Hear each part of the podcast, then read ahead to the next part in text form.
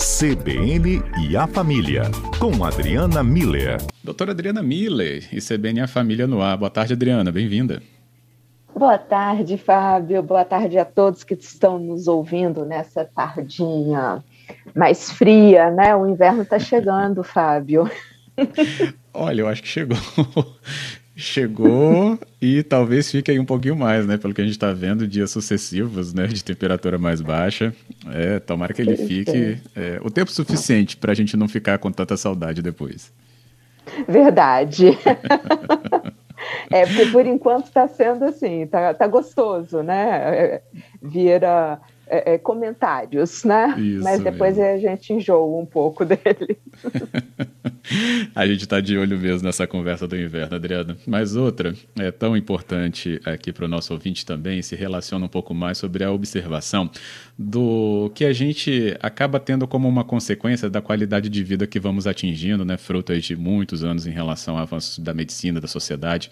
Mas é um fato de que a nossa sociedade, é, por vezes, ou por muitas vezes eu diria, né, olha para esse período né, de terceira idade, do, do período em que muita gente já trata assim como velhice, e esse nome acaba sendo até olhado assim um pouquinho de lado, com um pouco né, de afastamento, porque né, de maneira né, geral as pessoas se sentem um pouco atingidas pelo lado ruim, né, de, né, da perda da mobilidade, né, agilidade já não é a mesma coisa, as questões, né, ligadas à saúde, enfim. Mas aí tratar a velhice como um todo como doença, isso acaba trazendo um aspecto muito é, importante para a gente analisar com você. E olha que isso está na pauta da OMS, Adriana.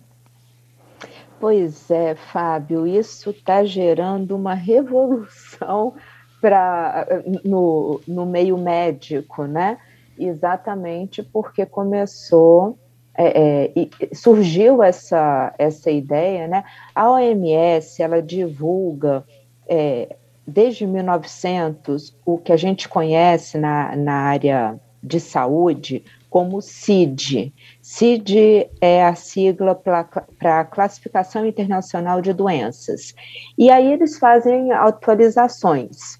Né? A gente atualmente está no CID 10, e essa é uma proposta para o CID 11. Né? Então, eles, uh, a OMS uh, vai recebendo algum, algumas sugestões, comentários dos médicos uh, ou dos profissionais da área de saúde ao redor do mundo e vai fazendo algumas adequações, inclui tudo. Então, é, é um, é um o, o CID é uma referência para todo mundo da área de saúde para entender é, quais são os critérios para classificar. Muitas vezes, Fábio, aqui a gente comenta, isso é uma síndrome, não é considerado uma doença. É, como é que a gente define isso?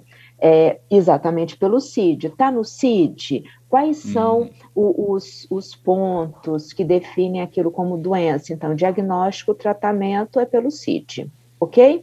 Uhum. Só que o que, que acontece? Lá no CID tem o termo senilidade, que todo mundo já acostumou com esse nome, sabe do que se trata, e por algum motivo estão querendo trocar esse nome por velhice. Uhum.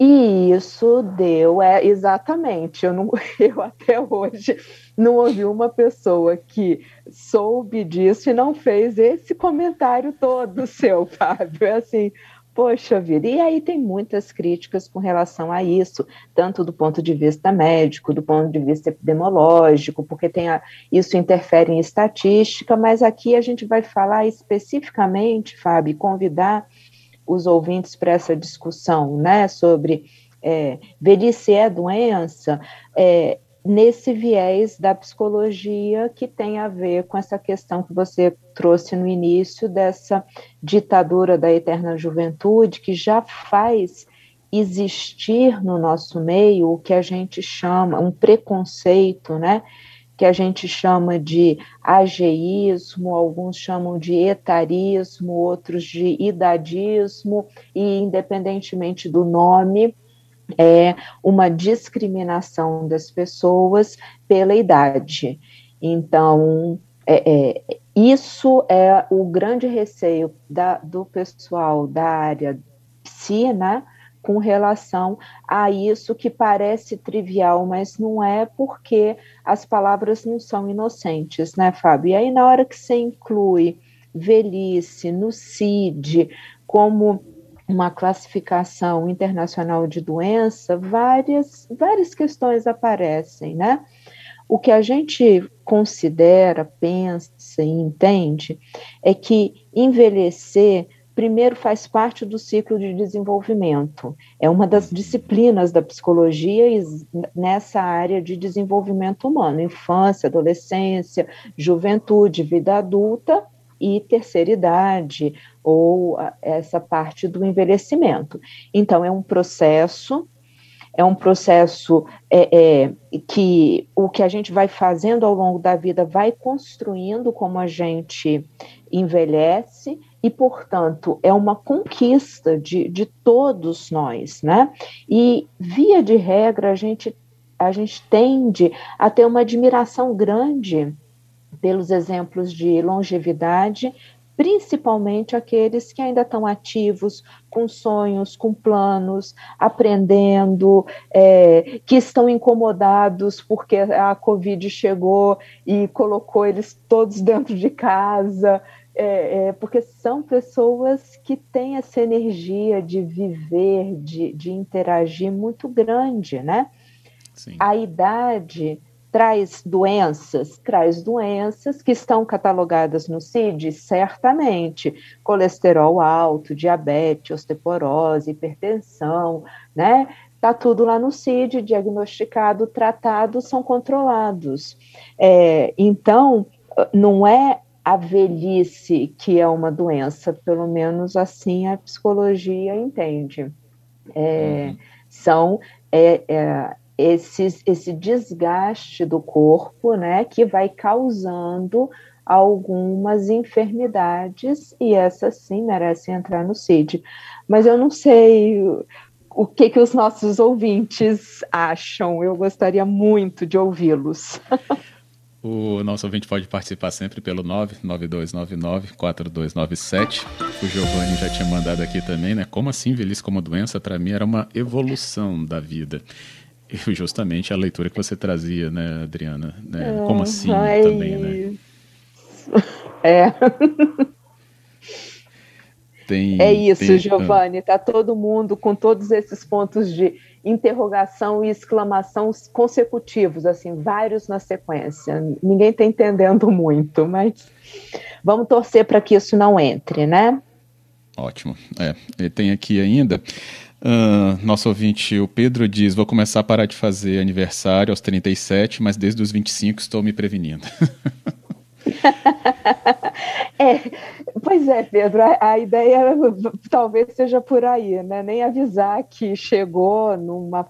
Porque, além de tudo, vai entrar no CID sem especificação de idade. Então, isso vai dar uma confusão no mundo, hum, porque o que é considerado terceira idade aqui no Brasil é diferente em todos os outros lugares do mundo. Então, é, mas o, o o ponto central é que a gente possa realmente entender que é uma etapa do desenvolvimento e, e, e, é um processo de, de evolução, como o Giovanni diz, né? E a gente tem que ter muito orgulho da nossa idade, e à medida que a gente vai caminhando na, na faixa etária, mantendo a, a, vitalidade, os sonhos, a, a, a vontade de aprender, o interesse, né? pelo, pelo futuro que, que a gente tem, é, a gente ter orgulho de estar tá caminhando nessa, nessa estrada e de estar tá dando esses passos com saúde, com dignidade, com, com integridade, né? Isso é o que é bonito e não criar um rótulo agora que adoeça as pessoas, né? Só porque estão lá com, aqui no Brasil, 60 anos, né? Que é quando a gente, é, as pessoas pegam o, aquele cartão do idoso, né? Para estacionamento de carro. Hum.